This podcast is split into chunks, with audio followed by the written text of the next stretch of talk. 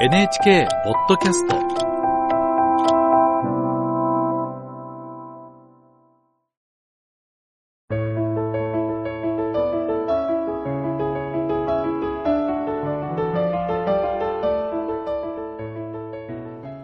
物語やエッセイの朗読をお届けするラジル文庫。今日は物理学者の中谷浮四郎の随筆をご紹介します。浮四郎は1900年明治33年現在の石川県加賀市の生まれ。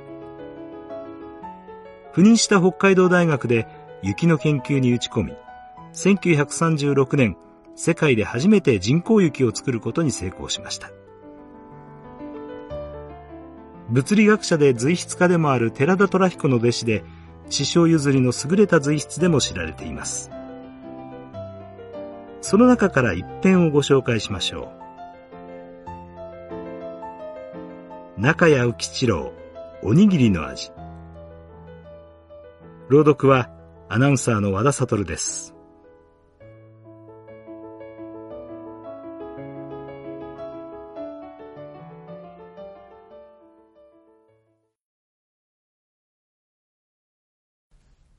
おにぎりにはいろいろな思い出がある。遠足や運動会の時はもちろんのことお弁当にも時々おにぎりを持たされた。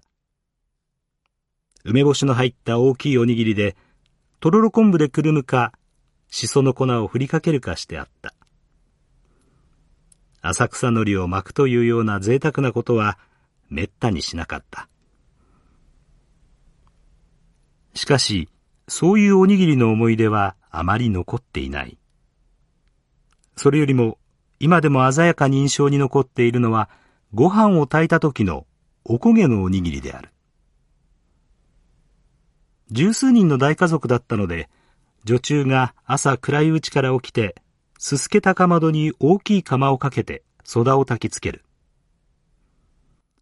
薄暗い土間に青みを帯びた煙が立ち込め、かまどの口から赤い炎が蛇の下のようにちらちらと出る。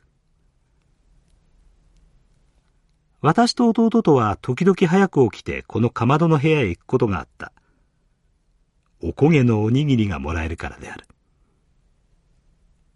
ご飯が炊き上がると、女中が釜を持ち上げ、板敷きの広い台所へ持ってくる。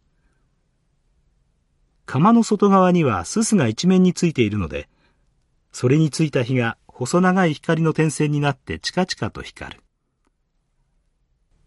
まだ冷めきらぬ寝ぼけ眼の目には、それが夢の続きのように見えた。やがてその日も消え、女中が蓋を取ると、真っ白い湯気がもうもうと立ち上がる。炊きたてのご飯の匂いがほのぼのとお腹の底まで染み込むような気がした。女中は大きいしゃもじで山盛りにご飯をすくい上げておひつに移す。最後のおこげのところだけは上手に釜底にくっついたまま残されている。その薄きつね色のおこげの皮に塩をバラッと振ってしゃもじでぐいっとこそげると、いかにも美味しそうなおこげが取れてくる。女中はそれを無造作にちょっと握って小さいおにぎりにして、さあ、と言って渡してくれた。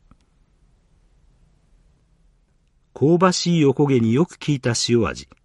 この熱いおにぎりを吹きながら食べると、炊きたてのご飯の匂いがむせるように鼻をつく。これが、今でも頭の片隅に残っている50年前のおにぎりの思い出である。その後、大人になっていろいろ美味しいものも食べてみたが、幼い頃のこのおこげのおにぎりのような温かく健やかな味のものには、二度と出会ったことがないような気がする。